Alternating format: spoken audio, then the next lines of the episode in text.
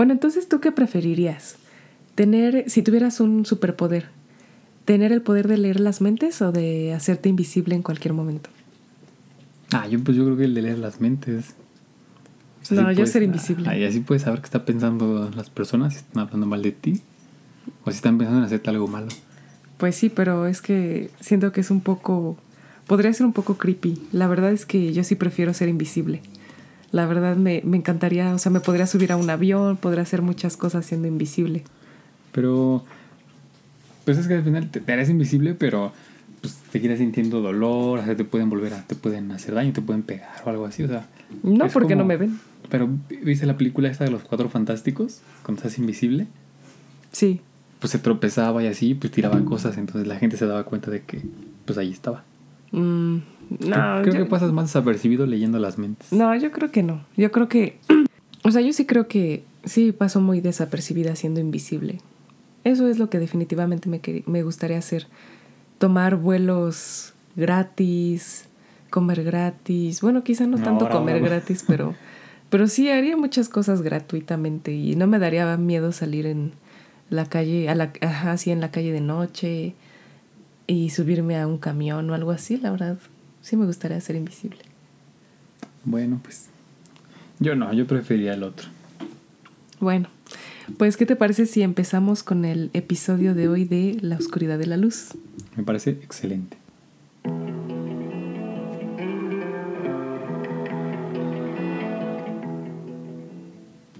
Bueno, pues el episodio de hoy, como lo hemos estado platicando desde el episodio antepasado, no desde hace dos episodios, tres, se trata del trastorno de la personalidad del grupo B, o más bien, me corrijo, de los trastornos de la personalidad del grupo B. En este grupo son cuatro los trastornos que hay. Y la verdad es que están quizá muy de moda, no sé cómo llamarle, pero están muy sonados últimamente. Además de que son todos muy amplios, todos los trastornos de la personalidad son muy vastos, son muy amplios, son muy complejos. En un podcast eh, o más bien un podcast no basta para hablar de cada uno de ellos. En este caso decidí dividir eh, los episodios en dos. En este primer episodio voy a hablar de los trastornos de la personalidad antisocial y narcisista. En el siguiente episodio voy a hablar acerca del trastorno de la personalidad límite y del trastorno de la personalidad histriónico. Así que prepárense porque el episodio de hoy se está o se va a poner muy, muy interesante, sinceramente. De igual manera como lo hice en el episodio antepasado, la advertencia es que de lo que voy a platicar en esta ocasión son las directrices resumidas, muy, muy resumidas, del DCM5. Esta, este resumen yo lo encontré en una página y me encantó por eso es que yo les voy a compartir esta, esta información que es muy concreta, es muy digerible a mi parecer, pero no es para que ustedes se autodiagnostiquen, insisto, no es para que ustedes digan tengo este trastorno o no lo tengo. Es probable que se sientan identificados y por favor, si se sienten identificados con varios de los aspectos o varios de los criterios a tomar en cuenta para determinar si tienen o no un trastorno, les recomiendo que consulten a su psicólogo o a su psiquiatra y se traten, porque tener una enfermedad, ya sea mental o fisiológica, requiere responsabilidad y tenemos que hacernos responsables de ellas. Así que bueno, nada, voy a proceder a platicarles acerca del trastorno de la, eh, de la personalidad antisocial. Este eh, es un patrón dominante de inatención y vulneración de los derechos de los demás.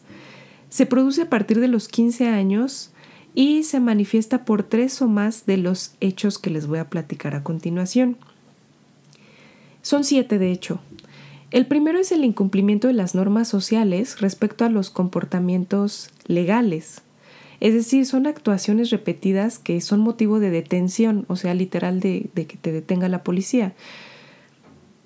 En pocas palabras, pues actos delictivos. En segundo está el engaño y se manifiesta obviamente por mentiras repetidas o utilización de algún alias o estafa para provecho o placer personal. Yo estoy utilizando un alias, pero no tengo el trastorno antisocial. ni todas, ni todas las personas que utilizamos un alias tenemos el trastorno antisocial, ok. O sea, si ustedes dicen, ay, es que yo me llamo, no sé, este, chiquita baby y ya tengo el trastorno. O sea, no, no, no porque te llames chiquita baby en TikTok quiere decir que eres antisocial. Si tienes alguno de los siguientes, pues sí, ¿no? O sea, tú dices usar un alias para sacar provecho, ¿no? exactamente. O como, como cuando vas a algún lugar, un restaurante, un bar, un antro, lo que sea, y que no conozco quién es mi papá. Ajá, exactamente. Pues, o cuando tú te pones, o sea, porque es probable que no conozcan a alguien y tú dices que tú eres tal, ¿no? Es que yo soy hijo del dueño, por eso. Ajá, sí, sí, cosas así que te pongas un nombre diferente o te andes inventando cosas para sacar provecho. Justo es eso. En tercer lugar tenemos la impulsividad o fracaso para planear con antelación. Este es uno de los aspectos que diferencia el trastorno antisocial de un psicópata. El trastorno antisocial o los sociópatas regularmente fracasan en la planeación de sus crímenes. Un psicópata es muchísimo menos probable que fracase. En algún momento es descubierto, pero es mucho menos probable. Los psicópatas planean demasiado bien. Así que bueno, los eh, fracasan, es decir, quizá dicen, ay, voy a, robar este microbús y pues se subieron a saltar cuando estaba la patrulla ahí enfrente, o no contaban con muchas cosas, la verdad es que no planean eh, sus situaciones. En cuarto lugar tenemos que son personas con un nivel de irritabilidad y agresividad cañones. Eh, ¿Y esto cómo lo pueden manifestar? Pues con peleas callejeras, no nada más callejeras, sino también con su familia, inclusive con sus amigos, círculo social y pues agresiones físicas, que es prácticamente lo mismo. Son personas que a veces, no sé si ustedes han encontrado gente que llega y te da la palmada en la, en la espalda y tú dices, ah, ok, hola, y te están a cada rato pegue y pegue y tú dices, oye, espérate, ¿no? O me ha pasado mucho con mujeres, a mí, no sé, pero también hay hombres que hacen esto, pero me pasa mucho de chicas que tienden a quererme tocar mucho de manera agresiva, así como de ay ya, y me pegan. O veo que a los hombres también les pegan mucho. No sé si tú has visto esto. Lo he visto mayormente en mujeres. Los hombres también sí que lo tienen, pero yo personalmente lo he visto más en chicas que pegan y pegan y pegan y no sé, no, no les importa. ¿Tú lo has, lo has detectado? Me acuerdo mucho del clásico, ¿cómo dice? El clásico chavo que se enoja y le pega a la pared, ¿no? O le pega a los árboles, no más del coraje. Ah, sí. ¿no? Sí, claro. Como de, oh, ¿por qué? Mira lo que me hiciste hacer. Y justo ahí está combinada la irritabilidad con la agresividad. la agresividad, ¿no? Exactamente. En quinto lugar tenemos la desatención imprudente de la seguridad propia o de los demás. O sea, pues ya sabes, eh, por ejemplo, voy manejando, no me pongo el cinturón de seguridad y tampoco me interesa que tú te lo pongas, no me importa traspasar el límite de velocidad, ni no me importa ni mi vida ni la de los demás, ¿sabes? Es un ejemplo.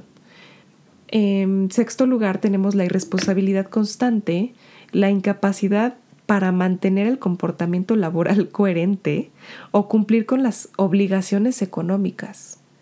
Tal cual, si por ahí tenemos una mamá o un papá desobligados y que tú no entiendes y aparte cumplen con otros de estos, eh, de estos criterios, es probable que tenga rasgos o el trastorno de la personalidad antisocial. Si es una persona, obviamente no se importan a sí mismos ni les importan los demás. Entonces por eso es que no va a llevar el sustento a la casa porque no le interesa.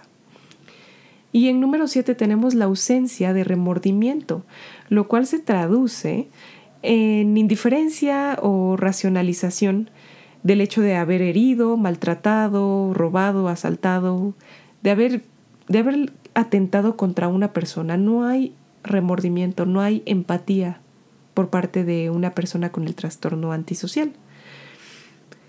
Y fíjense que hace rato, ya ves que te estaba platicando, estaba viendo en un canal de YouTube, no recuerdo muy bien el nombre del canal, pero es un chico argentino que hace ciertas entrevistas y me llamó mucho la atención que hizo una entrevista a una persona antisocial con el diagnóstico de trastorno de la personalidad antisocial. No nada más porque esta chica dijera, ay, yo soy antisocial, eh", no. Porque fíjate que es lo que me molesta también mucho de la gente que le dices, oye, este, ¿y a ti qué te gusta hacer? Ay, no, es que yo soy bien antisocial, yo no salgo.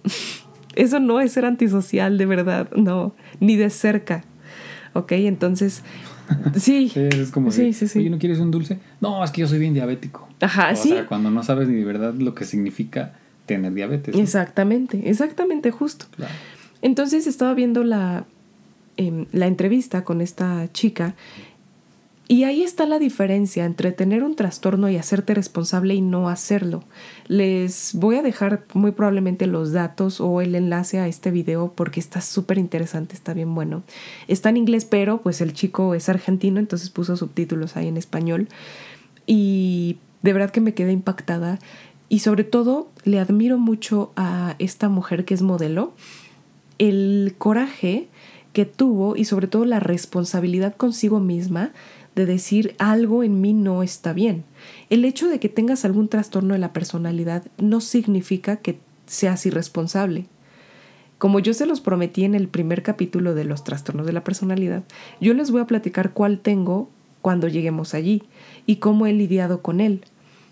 Pero yo me considero una persona muy responsable con mi enfermedad porque pues tenemos que lidiar con ella, no nada más decir, ay, lo tengo y pues ya, ¿no? No nada más decir, ay, pues es que soy diabético y pues ya me voy a morir así, entonces me voy a comer todas estas donas con un refresco y en la noche voy a ir por unas gorditas sin problema.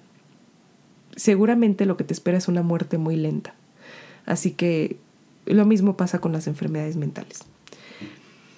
Otra cosa es que el individuo, como ya se los había platicado, tiene entre 15 o 18 años em, y su comportamiento antisocial no se produce exclusivamente en el curso de la esquizofrenia o de un trastorno bipolar. Puede estar ligado a estos dos, pero no necesariamente tiene que estar ligado, ¿ok? Mm, oye, entonces, esto, esto que estás diciendo quiere decir que mm, si pasan de los 18 años ya no, ya no es probable que una persona... No, sí, a partir de los 18 años. Sí, para, para no confundirnos, creo, ¿no?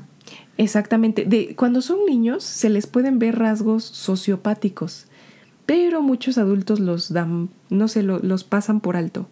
Sin embargo, se termina de desarrollar a partir de los 15, entre los 15 y 18 años, ¿vale? Oye, ¿qué piensas, por ejemplo? ¿Estás de acuerdo que esa es una edad en la que, pues, es la pubertad de, la, de las personas? ¿Qué opinas, por ejemplo, de los comentarios que muchas veces la gente hace de que, ay, pues es que está en la edad, ah, es que es adolescente? O sea, ¿qué piensas? Yo creo que es digo, no, no está a lo mejor como personas a veces no estamos preparados para identificar esas señales, ¿no?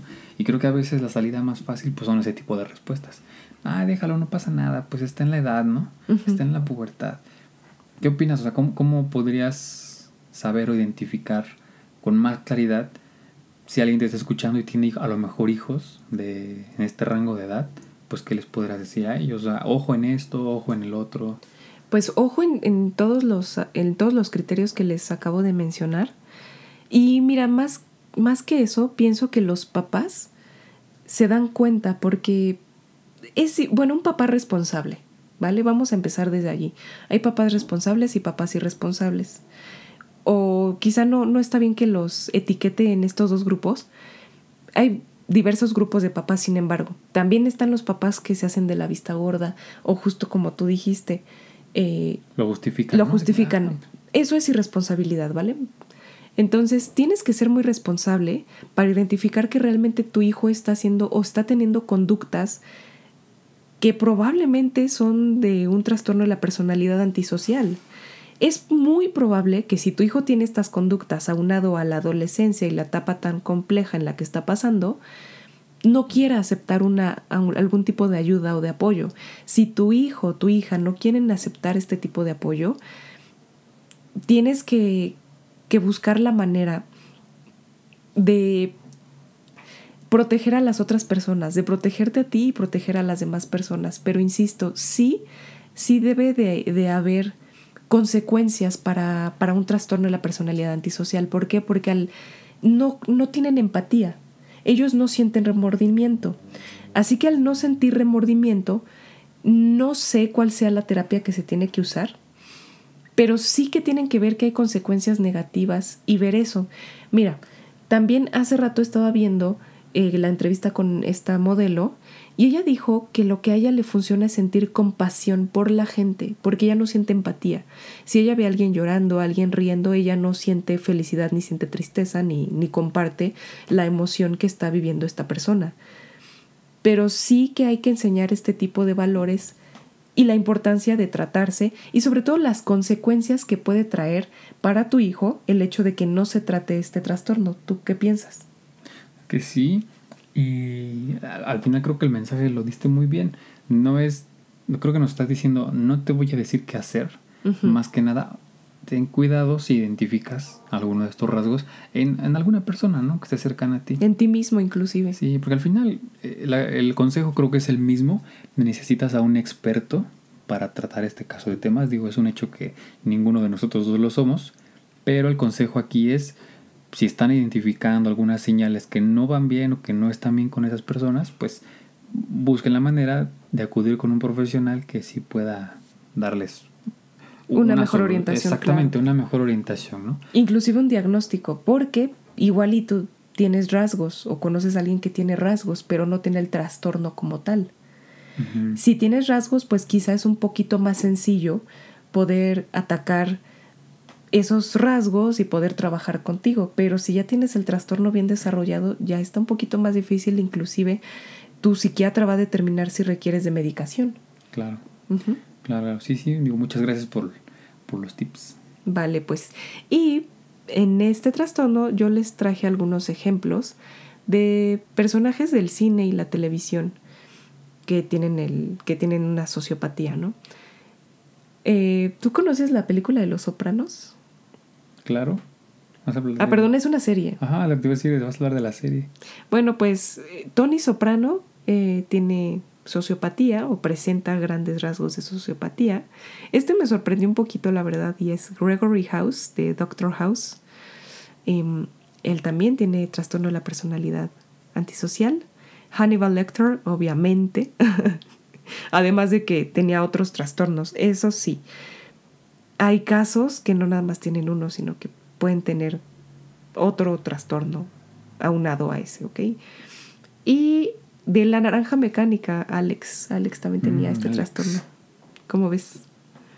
Y pueden haber muchísimos. ¿no? Uh, no, claro, hay bastantes. Sobre todo en la política, pero no quiero mencionar nombres, no me quiero meter en temas eh, eh, más allá. Susceptibilidades. Claro, porque pues mira, eh, al final del día somos seres humanos, somos seres vivos, entonces pues es, un poquito delicado, ¿no? Y sobre todo porque son figuras públicas y son figuras que están vivas, pero si todo esto encaja con el presidente de tu país, pues o tu algún diputado, algún senador o alguien, alguien que pertenezca a la política, pues es muy probable que sí. Inclusive fíjate que no nada más en la política, eh, también en la parte de mm, las empresas, eh, grandes mandos, empresarios, pueden tener eh, este tipo de trastorno y te puedes dar cuenta, ¿no?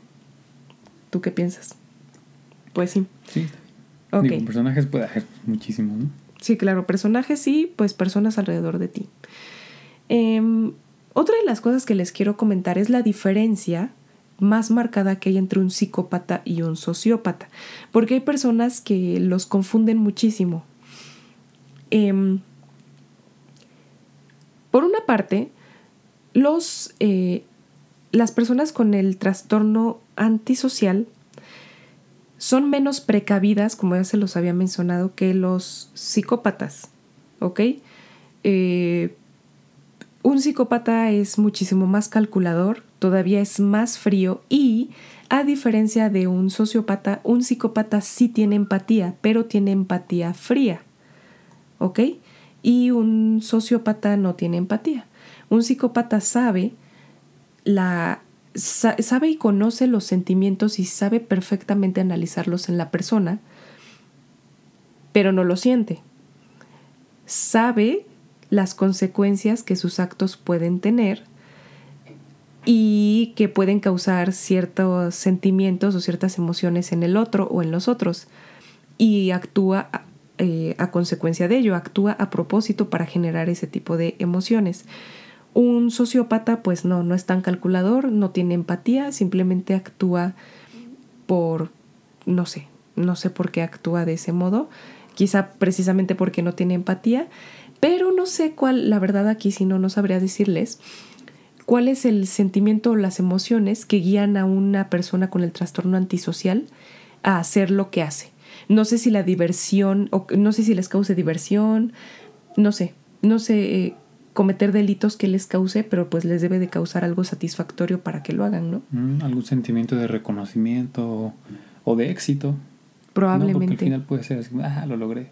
Bueno, Ah, probablemente es, es, es una es, es una suposición nuestra, pero los invito siempre a que investiguen por su propia cuenta. Justo apenas eh, me escribió un alumno y me estaba preguntando un montón de cosas que no sé quién se las dijo y él asumió que eran verdad. Y le dije, nunca te creas todo lo que te dicen. O sea, tampoco lo que les estamos diciendo nosotros se lo crean rotundamente. Siempre investiguen. Y por favor, fíjese las fuentes en las que lo están investigando, ¿no? Fuente de mi primo de Morelia, yo le creo. Sí, no, no inventen, ¿no? Entonces, bueno. Ahora vamos con el trastorno de la personalidad narcisista. De este se ha estado hablando un montón. El patrón dominante del narcisista es la grandeza, ya sea en su fantasía o en su comportamiento. Una necesidad de admiración y también falta de empatía. Son, eh, son nueve las principales, los criterios que tenemos a evaluar. Y si tienes cinco o más, eh, pues agárrate porque es muy probable que tengas el trastorno de la personalidad narcisista. Este también se desarrolla en las primeras etapas de la edad adulta. A ver, es muy probable que a raíz de toda la infancia que tuviste, inclusive desde que estabas en el vientre de tu madre, empezaras a, a, desarrollar algún tipo de, de trastorno que al final se va a concretar a primeras etapas de la edad adulta, en su mayoría, no en todos. Y si no fue desde el vientre de tu madre, seguramente muchos traumas o muchas vivencias te condujeron a tener el trastorno que tengas, si es que lo tienes o los rasgos que tengas. En mi caso, eh, fue a raíz de muchos traumas que viví en la infancia. Entonces lo mismo puede pasar con todos los demás trastornos.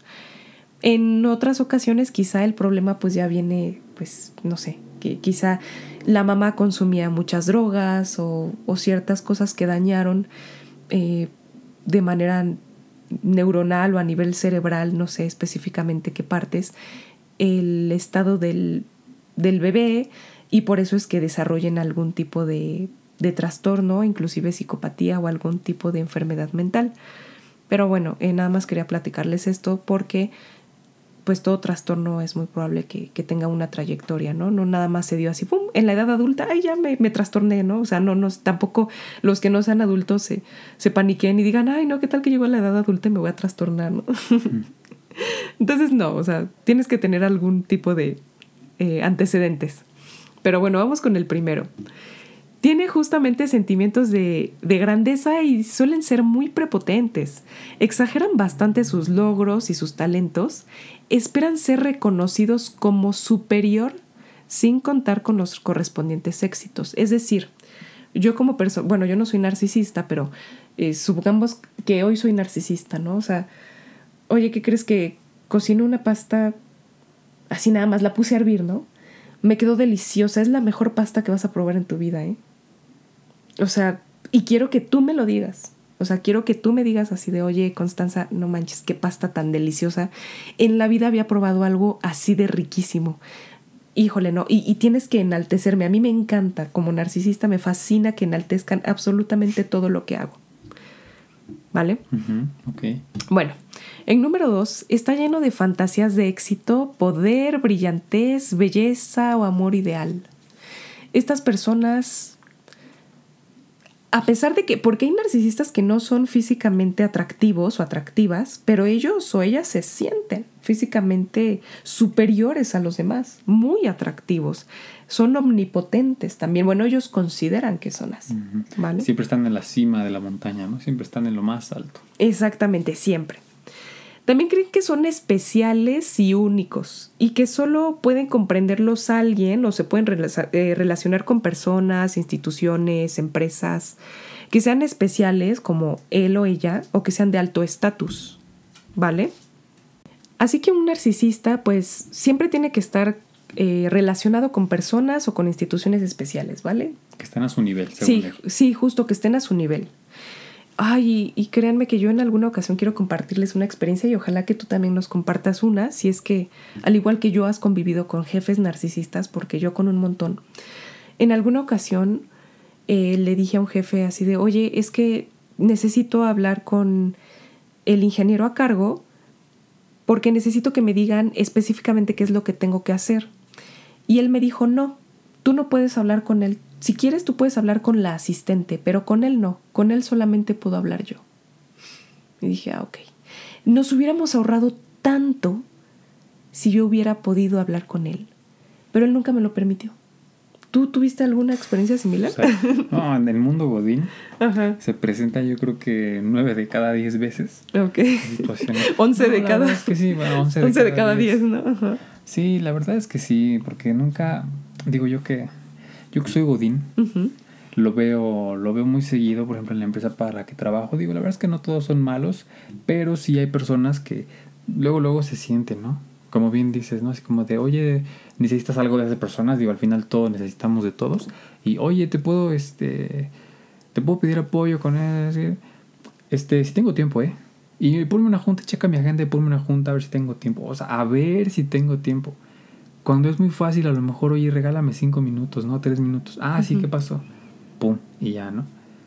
y, digo, así hay muchos ejemplos, jefes, compañeros de trabajo. Tuve compañeros de trabajo que de verdad, digo, obviamente no voy a decir los nombres, pero tuve un compañero una vez que en una de esas dinámicas que equipo de, de equipo, ¿no? Que hacíamos.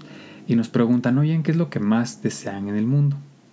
Y pues ya sabes, todos nuestros sueños guajiros, ¿no? Ah, yo quiero ser rockstar. Ah, yo quiero ser este piloto de carreras, ¿no? Yo quiero viajar por el mundo. Ah, yo quiero viajar por todo el mundo, cosas así. Bueno, ¿sabes qué contestó esta persona?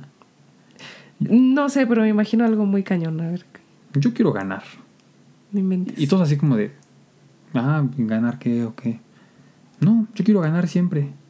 O sea, siempre estar en la cima, siempre quiero, quiero ser el mejor. Sí, narcisista siempre. Y todos así como de, ah, órale, pues o, sea, ya lo, y mi comentario de hace rato iba exactamente a eso, ¿no? Cuando detectas este tipo de comportamientos en personas que están rodeadas, o sea, que te rodean, creo que sí es un foco rojo para decir, hay que alejarnos, o sea, digo, si no son de tu familia, o sea, aquí tengo que alejarme de esta persona porque tiene tendencias a hacer esto y la verdad es que creo que no, no me va a hacer bien, ¿no? De hecho, quiero aprovechar para recomendarles muchísimo dos canales de YouTube, quizá ya se los había recomendado antes que uno es de Cecilia Rivera, que es una gran terapeuta, y el otro es de eh, Omar Rueda. Ambos son psicólogos, tienen bastantes estudios, son expertos en este tema de los narcisistas. Estamos rodeados de personas y convivimos todos los días con personas que tienen diversos trastornos.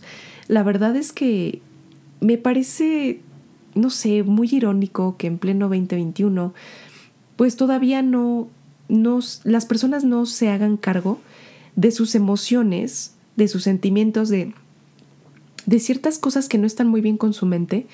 Ya hemos logrado revolucionar un montón de cosas, pero eso específicamente todavía llego a escuchar gente de, es que yo no necesito un psicólogo porque pues yo estoy bien, yo no estoy loco. Es que no, no, no sé, a ver, primero para empezar, ¿qué es estar loco?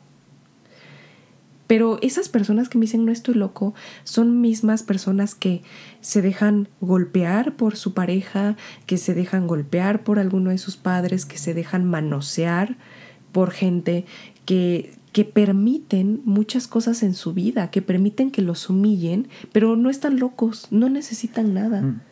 ¿Sabes? Son personas que quizá están condenadas, con todo respeto, no es, no es personal, que están condenadas a un trabajo que odian, pero pues nada más porque es que eso tengo que hacer. Pero están bien, no están locos. ¿Quién sabe? Estar loco ha de ser dedicarte a lo que te gusta, ¿no? Este, loco el, el que está ahí en la tele haciendo tonterías. No, no sé, la verdad, no, no, no sé cuál es el concepto de estas personas que dicen que los psicólogos y los psiquiatras solo son para locos. Pero bueno, háganse responsables de ustedes mismos y Cecilia Rivera dijo algo bien interesante en uno de sus videos de YouTube, que es... Ah, no, más bien no lo dijo, me lo contestó a mí personalmente y se los quiero compartir.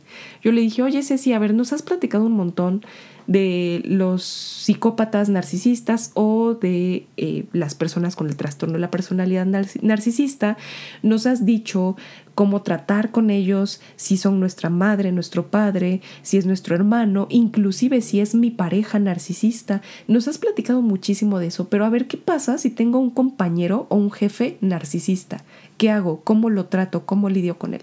Su respuesta a grandes rasgos fue, mantén, límites lo más amplio que puedas, pero lo mejor que puedes hacer es alejarte. Son personas muy tóxicas que tarde o temprano te van a envolver y te van a hacer sentir mal. Además que son personas que atentan contra los demás. No sé en tu experiencia con este compañero narcisista, pero son personas que con tal de brillar son capaces de sabotear a los demás. ¿O tú qué crees? Claro, claro, por supuesto. Y la verdad es que yo sí personalmente siento que en algunas ocasiones sí me sentí saboteado. No digo, no, no voy, a, dar los detalles ni nada, pero sí yo me sentí así, así como de, ah, este canijo lo hizo a propósito para que pues me fuera mal, ¿no? Claro. Y para que a lo mejor él conota algún otro mérito, ah, mira, pues este, a ti te fue mal, pero ah, mira, a esta persona le fue bien, ¿no? Él tiene su medallita, entonces sí te creo.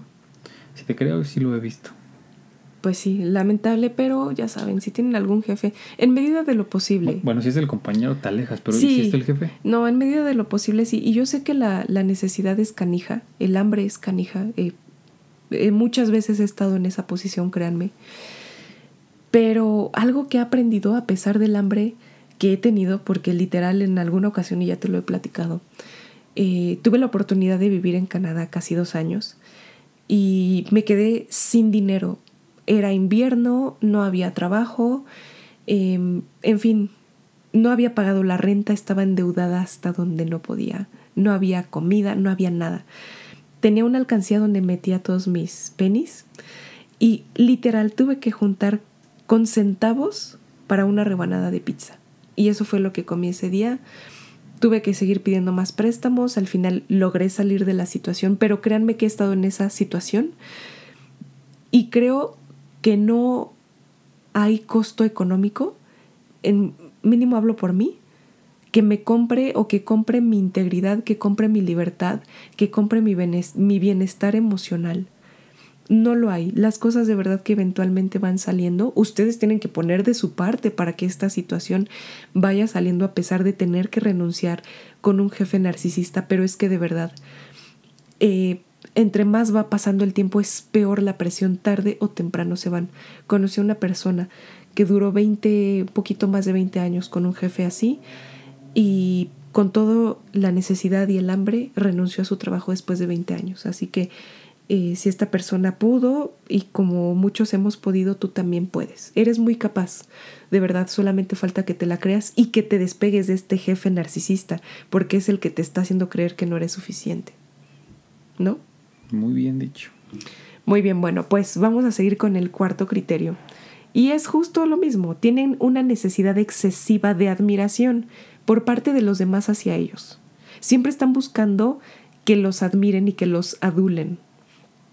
En número 5, muestran un sentimiento de privilegio, expectativas no razonables, de merecer un tratamiento especial y favorable, que se deben de cumplir en automático sus expectativas. Una persona narcisista cree que por ser él o ella, tú ya debes de saber, prácticamente adivinar qué es lo que quiere, qué es lo que necesita.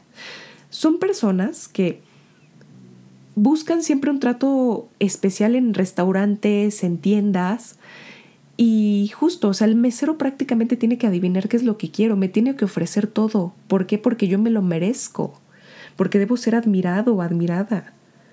¿Ok? Si el mesero de repente no me ofreció postre, oye, ¿qué te pasa? ¿Qué tipo de servicio me estás dando, eh? No me ofreciste postre. Híjole, señor, señora, discúlpeme, ¿no? Y luego me dice señora, ¿qué no me ves? Estoy súper joven, soy señorita, no me hables así igualado. ¿saben? O sea, son, son personas así. Tú, Mm. tú como, tú como ves, has conocido gente que trate así a, pues no nada más a los meseros, sino a gente que se dedica a trabajar en las tiendas o que brindan algún servicio, vamos. En todos lados, o sea, en tiendas de ropa, en restaurantes. Y lamentablemente, digo, al final es el empleo de esas personas. Pues ellos tienen que dar una buena cara, ¿no?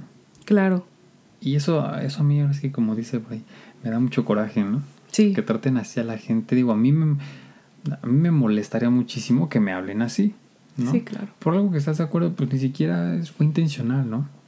O sea, todavía dijeras, oye, pues no te ofrezco porque no quiero, o sea, porque lo quiero hacer a propósito. Pues no, hay cosas que suceden, se nos van como todos somos humanos, cometemos errores, pero creo que no es motivo para ponerse así con la gente, ¿no? Exactamente. El tema aquí, o el problema más claro, bien. ellos no lo reconocen. no, ellos quieren ellos que, claro, para ellos es lo que debería ser. ¿sabes? Bueno, en sexto lugar, son personas que explotan sus relaciones interpersonales. Un narcisista no va a ser tu amigo ni tu pareja de manera genuina, ¿eh? No tienen amigos de, de verdad. Ellos presumen que tienen un montón de contactos, un montón de amigos, que la gente los busca por su grandiosidad, porque tienen palancas, porque tienen belleza, porque tienen todo, ¿no? Por ende, sus relaciones interpersonales siempre, siempre van de la mano de un interés. Es porque tú les vas a ofrecer algo o porque eh, tú les vas a traer más beneficios a ellos. En número 7, volvemos a lo mismo, carecen de empatía. No están dispuestos a reconocer o a identificarse con los sentimientos y necesidades de los demás. Sin embargo, eh, vuelvo a citar a Cecilia Rivera, que ella habla de la empatía fría y la empatía caliente, me parece que así se llama. La empatía fría es lo que les platiqué hace rato. Una persona narcisista sí tiene esta empatía fría porque son muy buenos, pero excelentes analizando a las demás personas, identificando sus inseguridades y sus debilidades. Por ende ellos saben qué acción que ellos hagan va a causar algún efecto negativo o positivo en el otro son personas que practican em, muchas, eh, que practican muchas cosas o muchas conductas para obtener algo del otro. ¿Ok? Eh, de repente una persona narcisista te puede hacer sentir muy bien y de la nada hacerte sentir mal. O decirte, eh, por ejemplo, una amiga narcisista te puede decir así como de, oye, se te ve padrísimo ese pantalón, es que como tú tienes las caderas bien anchas, así como más rellenitas, a ti se te ve padre. En cambio yo como estoy súper delgada y altísima, se me ve muy diferente, pero a ti se te ve muy bien, ¿eh? No, y aparte como estás bajita, te ves muy bien. Ahí dices, a ver, espérate, no sé si me está diciendo algo bueno o si no me lo está diciendo, no, no, querida, no te está diciendo nada bueno. Y eso es por poner un ejemplo de una mujer. ¿Tú tienes alguno? Pues no, digo, puedo, puedo enumerar muchos, pero ahorita no tengo alguno. No te preocupes, justo esa es la empatía fría. Esa persona sabe, muy probablemente, que esta chica tiene esa inseguridad con su cuerpo, que las caderas son su inseguridad. Entonces, ¿qué hago? Por medio de este halago transformado, bueno, de este insulto transformado en halago, creo una sensación en ella de inseguridad. ¿vale? Lo mismo pasa con los hombres, ¿no? Por ejemplo, tú tienes una, una esposa espampanante, claro que la tienes. Y llega un amigo y te dice así como, oye, ¿qué onda? ¿Estás bien? Y tú, no, pues sí, sí estoy bien, ¿qué pasa? Ah, no, no sé si sabías, ¿no? Que este, pues, ah, es que he estado platicando un montón con tu esposa. Es, es increíble. Y tú así como de, órale, ¿a poco la conocías? Sí, bueno, es que me agregó al Facebook. Ah, ella te agregó. Sí, no, no te dijo. Bueno, pues me agregó ahí, no inventes. Hemos estado compartiendo un buen de cosas. Qué buena esposa tienes, ¿eh? No, increíble esa mujer. Clásico. O de otras cosas. O por ejemplo, tienes una novia y de repente así como de que te quieren meter la inseguridad, así como, es que tu novia está guapísima, ¿eh? Híjole, yo que tú sí estaría tú pues sí preocupado. cuidaba, ¿eh? Sí, No, yo que tú la cuidaba, ¿eh? Este, no sé, crack. Crack. bro. Yo que tú la bro. cuidaba, bro, porque no, no, no, te la van a bajar, pero en friega. Y el que te la baja va a ser él, ¿no? pero bueno, esta es la empatía fría. Saben perfectamente cuál es la inseguridad tuya y ahí atacan, ahí ponen el dedo. O tip, les pasamos el tip.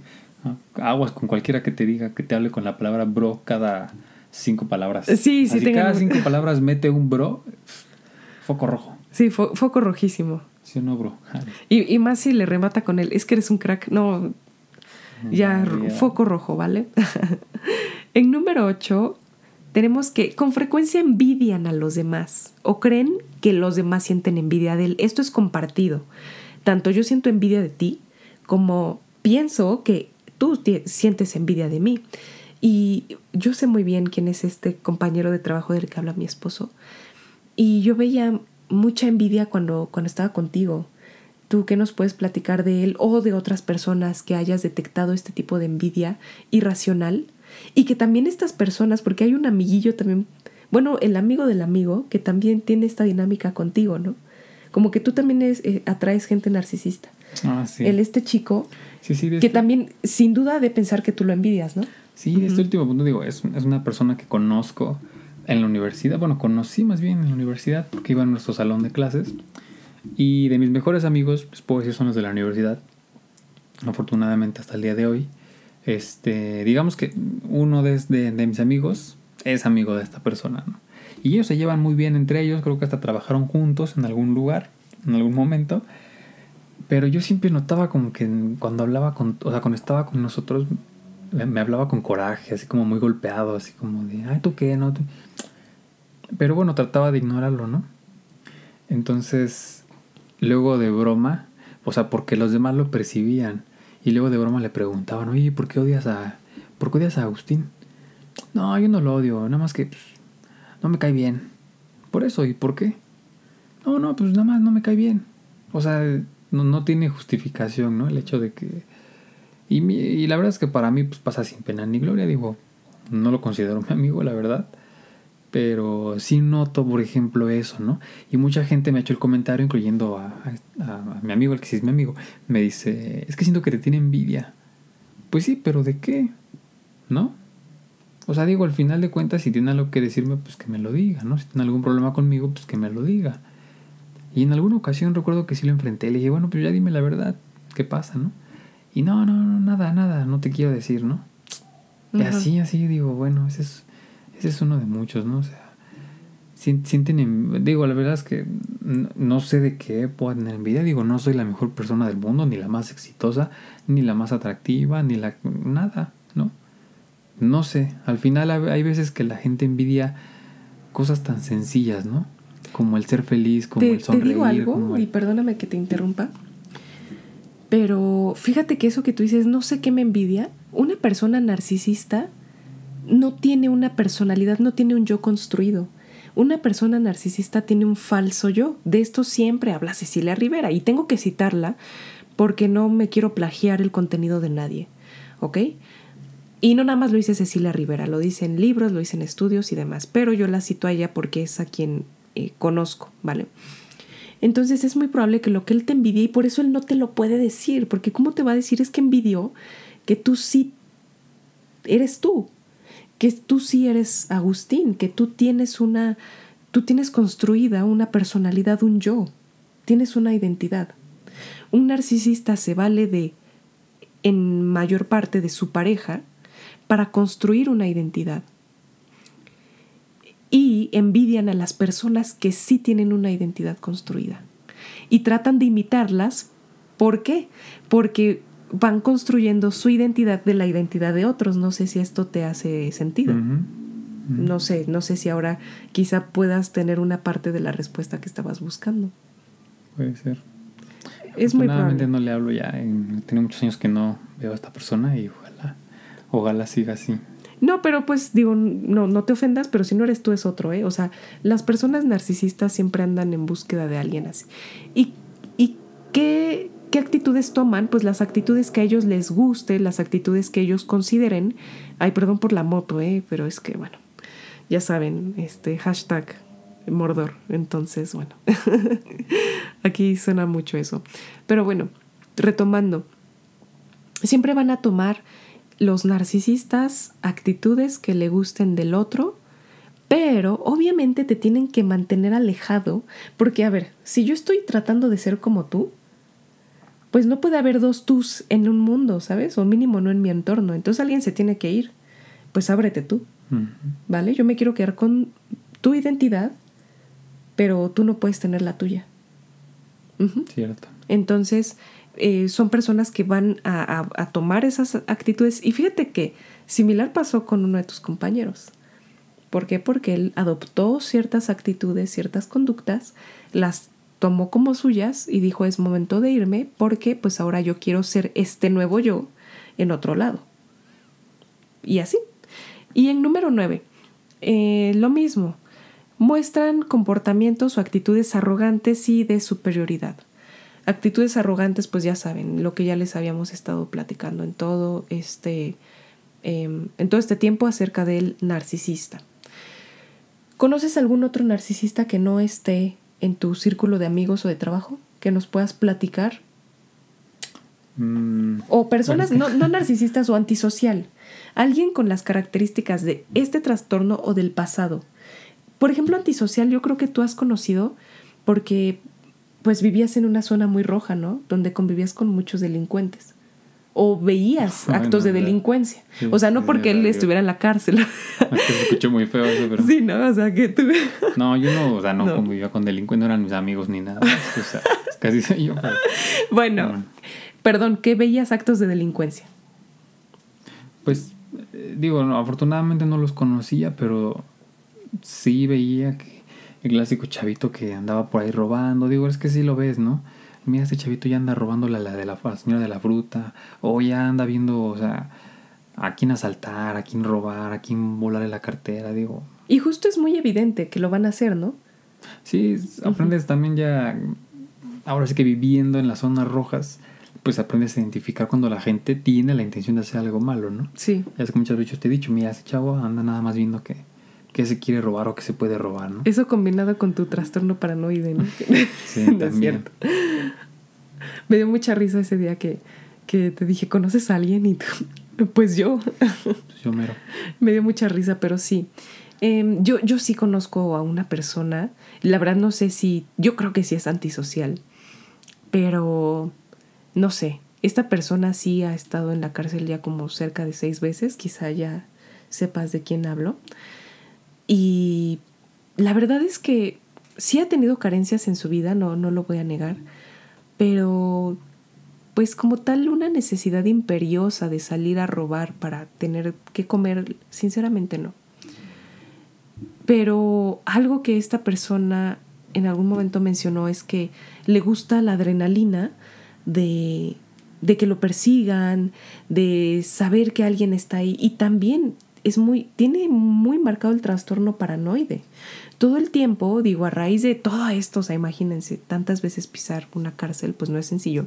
Entonces, a raíz de todo esto ha desarrollado, em, pues, múltiples trastornos, quizá, la verdad, no sé, seguramente ya no se acopla muy bien a la sociedad, es, es muy difícil hacerlo. Pero hay que tratar, hay que tratar este tipo de trastornos. Y pues nada, o sea, es, es lo único que yo podría decirles. Me encantaría leerlos y que me contaran si ustedes conocen a alguien con el trastorno de la personalidad antisocial. Yo no. O sea, yo no sé si esta persona lo tiene. La verdad, solamente estoy, eh, no sé, estoy pensando que probablemente lo tiene porque cumple con alguno de los criterios. Narcisistas he conocido un montón, lamentablemente. Entonces de eso sí les puedo platicar bastante. Pero quiero saber, ¿ustedes conocen a alguien con el trastorno antisocial? ¿Han convivido con alguien con este tipo de trastornos, tanto con el narcisista o la sociopatía? Perdón, con sociópatas, ¿cómo ha sido convivir con estas personas y cómo se han podido librar o si están en el camino de librarse de ellos? ¿Necesitan de algún consejo? Eh, no lo sé. Anticipándome a ello, algo que yo les puedo decir es que pongan límites muy marcados. Con este tipo de personas es imperioso saber decir no. Saber decir no puedo, no tengo tiempo, no quiero, e irse alejando paulatinamente. ¿O tú qué piensas? Cuando hay la posibilidad, pues sí, digo, al final mm, ir, cortando el contacto, ir dejando de, frecuentar a esas personas, ¿no? Si siempre vas, o si ves que es, por ejemplo, es en tu círculo de amigos, si ves que siempre está esta persona, un amigo me lo dijo también, a veces hay que sacrificar momentos, ¿no? Salidas, este, reuniones. Hay que sacrificarlos a cambio de tu bienestar emocional y tu bienestar, este, pues no sé cómo llamarlo, contigo mismo, ¿no? Porque mira, si, si por ejemplo me invitan a una reunión del trabajo, ¿no? Ya sabes que siempre se presenta en el mundo godín de, ay, vamos a hacer el convivio para celebrar el cumpleaños del jefe. Y, y, si sabes que el jefe te cae mal, pues no vayas, ¿no? O si sabes que en tu equipo está esta persona que es narcisista y que no te cae y que sabes que te está haciendo daño, pues no vayas. No digo, al final siempre se vale decir no. Es que, perdóname que te interrumpa otra vez, pero es que sabes qué, y quiero que lo platiques. Luego he escuchado mucha gente que dice así como de, ay, pero es que, por ejemplo, que me inviten. Y yo diga, ay, pero es que va a ir Agustín. Y pues nada más quiero ir porque va Agustín. A ver, ¿tú ahí me recomendarías que aún así vaya o mejor lo sacrifique? O sea, si va a ir alguien que sí me cae bien, pero que vaya alguien que no me cae bien. Sí, y que la, y la festejación, que la fiesta sea del que te cae gordísimo, del que es narcisista. No, pues ahí es poner, poner en una balanza y a ver qué me. O sea, qué es mejor. O sea, qué puede más. El hecho de que esta persona me caiga bien y va a convivir conmigo, o el hecho de que esta persona me cae muy mal y me hace daño. O sea, si gana más la parte de que te hace daño esta persona, pues no vayas. ¿No? Digo, al final, momentos, oportunidades para salir, creo que hay muchísimas. Y si de todo ese grupo, de ese círculo, solamente te llevas bien con, esa, con una persona, la verdad es que con esa puedes platicar, decirle un día fuera de la oficina, oye, vamos a tomarnos algo, ¿no? Vamos a comer, vamos a cenar algo, pero nada más nosotros. ¿Por qué? Porque nos llevamos bien. Creo que no hay necesidad de, pues, estar allí presente compartiendo un espacio donde no te sientes bien con personas con las que no te sientes bien. Ok. O sea, eso, eso puedo decirles yo, ¿no? O sea, a eso me refiero con sacrificar, ¿no? Y que te digan, híjole, es que no fuiste a la celebración y se va a poner bien buena discúlpame, o sea, yo prefiero más, digo, a lo mejor no se los dicen, pero yo lo pienso, ¿no? Pues perdón, yo prefiero mejor estar bien conmigo, mi paz mental y mi paz emocional, a estar en un lugar pretendiendo que me lo estoy pasando bien cuando no es así. Solamente por el hecho de cumplir socialmente, pues no, creo que no. Oye, y ahora tengo otra pregunta para ti. Y que me encantaría que fueras muy honesto si no lo eres, pues ya, pues ya tú no. Pero es para fines del podcast. Porque, a ver, todas las personas podemos tener actitudes de cada uno de estos trastornos. Y yo quisiera saber si tú has empatizado o has dicho, ¿sabes qué? Si tengo una que otra actitud del narcisista o del antisocial. Dime sí o no y cuáles. Es que de la de antisocial ya no me acuerdo cuáles eran todas, pero, o sea, pues no sé, que eres, que en momentos, por ejemplo, te pongas muy irritable y agresivo, o que pues actúes con impulsividad, o que fracases en la planeación de ciertas cosas, y que sea muy seguido, ¿sabes? Que, por ejemplo, no, no te guste ni te interese cumplir con las normas sociales, eh, no tengas remordimiento ante ciertas situaciones. Mm, no sé. Mira, creo, creo que el que más identifico es este de, ¿no? De sentirme frustrado por el fracaso porque ya sea que sea un proyecto de mi trabajo o un proyecto personal, el hecho de saber, de, o sea, de cuando te cae el 20 y decir, es que si, hubiera anticipado esto no hubiera sucedido, ¿no? O sea, eso a veces sí es un sentimiento que me invade y que me puede, ¿no? El decir, no manches, a, ver, ¿por qué? ¿Por qué no lo pude prevenir? O sea, ese, ese, ese sentimiento extremo o, o de fracaso extremo, te puedo decir que sí lo he experimentado en varias, veces, en varias etapas de mi vida. Ok, y otra pregunta. ¿En alguna ocasión de tu vida, eh, de toda tu vida, has reaccionado de manera agresiva e irritable? Haz memoria. Pues te diría que sí, pero... Bueno, dime sí, o sea, no te voy a preguntar qué hiciste ni nada, o sea, pero sí me encantaría saber cuál fue el detonante, qué sucedió para que tú reaccionaras así. Bueno, es que por eso tendría que acordarme, pero... O sea, solo te acuerdas que sí lo has hecho, pero no te acuerdas cuál fue el detonante. O sea, sí, pero nunca eh, lo he hecho para desquitarme con alguien o para ir a alguien. O sea, creo que fue con nada más conmigo mismo. Y fue un momento muy personal en el que pues me invadió el coraje, me invadió la ira, pero no, no dañé a nadie más por ese hecho, ¿no? Claro, no precisamente tienen que dañar. Y a ver, ¿por qué te estoy preguntando esto? No es para que yo te obliga a decir que eres antisocial. No, por el contrario, para que las personas no entren en este estado de estrés de decir, no inventes, soy antisocial, soy narcisista. No, porque todos podemos tener esto. Yo también he reaccionado de manera irritable y agresiva ante ciertas situaciones. Yo también he fracasado al planear cosas. En algunos momentos de mi vida no he tenido empatía, la verdad, ante ciertas personas. Pero, ¿por qué he sentido esto? Mi carencia de empatía ante ciertas situaciones ha sido con personas que ya me tienen hasta el gorro. Así que todos los días llegan con una situación nueva de victimización. Todos los días se victimizan o las veces que las veo, se están victimizando. Y ay, es que ahora ya me trataron mal aquí y ya me hicieron esto y todo lo malo me pasa y mi vida es horrible. Y siempre que veo a estas personas se están victimizando, la verdad es que ya que le pongan una raya más al gato, para mí ya no genera empatía. Ya no. Entonces es a lo que voy. No se espanten si coinciden con alguna, ¿vale? O sea, no, no tienes por qué ser antisocial, por eso te estoy preguntando esto. Es normal que ante ciertas situaciones reaccionemos de este modo. Por eso no se autodiagnostiquen. Y ya, por último, alguna actitud narcisista que tú tengas, que tú digas, ah, la verdad este sí lo he llegado a tener. Pues yo creo que el hecho de buscar, este, ¿cómo le llaman? Buscar o perseguir el éxito, ¿no? La verdad es que en las etapas muy tempranas de mi vida profesional, eso era un motivante. Ay, pues yo quiero tener el puesto, ¿no? O sea, salgo de la escuela y no, yo, yo quiero ser el, eh, ocupar esta posición y como que lo persigues y lo persigues, ¿no? Entonces te diría que sí, ¿no? Esa fantasía del éxito, esa fantasía de, de querer sentirme parte de, ¿no?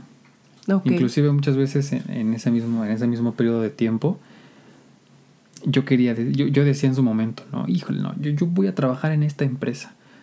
¿Por qué? Simplemente porque es una empresa grande y porque es conocida en todo el mundo y ya, yo quería, bueno, poco a poco, conforme fui ganando experiencia, me di cuenta de que, pues no, o sea, o sea, no, no, si, si, si ese es tu propósito, pues está bien, pero pues no es lo único, ¿no? O sea, no hay, hay muchísimos otros empleos allá afuera, empleos, este, bueno, oficios o cosas cosas a que dedicarse diferentes y, pues bueno, o sea, te, diría que ese fue, ese sí fue uno. Fíjate que yo también quiero compartirles algunas actitudes narcisistas que llegué a tener. Y rapidísimo les platico que yo siempre fui una persona, bueno, no, no siempre, a partir de los cuatro años empecé a subir mucho de peso. La verdad no sé muy bien por qué, si eran mis emociones, eh, si era el estilo de vida que tuve desde que fui una niña. Eh, si era la comida, la verdad no sé si era la suma de todo, pero yo empecé a ganar mucho peso y empecé a estar muy gordita y muy gordita y cada vez más gordita. Entonces esa era mi, mi inseguridad. De repente bajé de peso un montón porque fui, mis, mis papás me llevaron al nutriólogo, luego fui al gimnasio y siempre estaba yo como yo-yo, ¿eh? subía, bajaba de peso, subía, bajaba, subía, bajaba. Y hubo una etapa en la universidad en la que bajé de peso pero este, estaba haciendo mucho ejercicio. Así que llegué a ser, según yo, o bueno, más bien me cayó mucho de peso y no supe manejar el atractivo que yo gané en ese momento. Yo me sentía de repente muy atractiva para la gente, yo veía que todos me veían en la escuela, me empecé a vestir de manera un poco provocativa, me ponía pues ropa un poco más corta, lucía mucho mis piernas, lucía mucho mi cuerpo, mi abdomen, me encantaba. Eso me generó después un problema muy grave, pero bueno, eso voy a platicar después. Em, yo no supe lidiar con esto y tuve actitudes narcisistas en ese tiempo muy marcadas. Yo sí creía que la gente debía de tratarme de cierto modo nada más porque yo me sentía demasiado guapa. Cuando, como tú ahorita lo dices, o sea, no es la única empresa buena que hay, hay muchas empresas más, pero pues pasas por un proceso de estabilización, ¿no? Después, y de madurez, claro, lo dijiste así, la madurez. Imagínate, toda mi vida fui una niña fea, según yo, fui una niña gordita, fui una niña no atractiva, sufrí de bullying en la escuela, en la secundaria por estar gordita, pues de repente empiezo a tener un montón de miradas, empiezo a tener admiradores secretos, eh, chicos atractivos se acercaban a mí, tenía pretendientes bastantes, la verdad. Entonces no lo supe manejar y sí, sí tenía actitudes narcisistas. Ojo con esto, ¿vale? Eh, recuerden, pase lo que pase, si de repente tienen mucho dinero, si de repente tienen mucha belleza, lo que sea que tengan, em, no se olviden de quién son, pongan los pies en la tierra. Y ya por último, tengo un tío que llegó a tener mucho dinero y mamá me platicó, este tío todavía vive, mamá me platicó que ella le preguntó, oye, ¿por qué eres tan sencillo? ¿Por qué a pesar del dinero que tienes no usas ropa carísima? ¿Por qué no traes el carro del año? ¿Por qué no traes una camioneta? ¿Por qué no traes guarros? ¿Por qué? ¿Por qué? Y él le dijo, hija, yo hice el dinero, el dinero no me hizo a mí. Y tiene mucha razón. Acuérdense que lo que ustedes son, esa belleza que en ese momento yo construí, que para mí fue, o sea, digo, tampoco soy Nicole Kidman, ni mucho menos, pero en ese momento entiendan, yo había sido, después de ser tantos años una mujer cero atractiva, pues fui atractiva, me sentía yo la reina del mundo.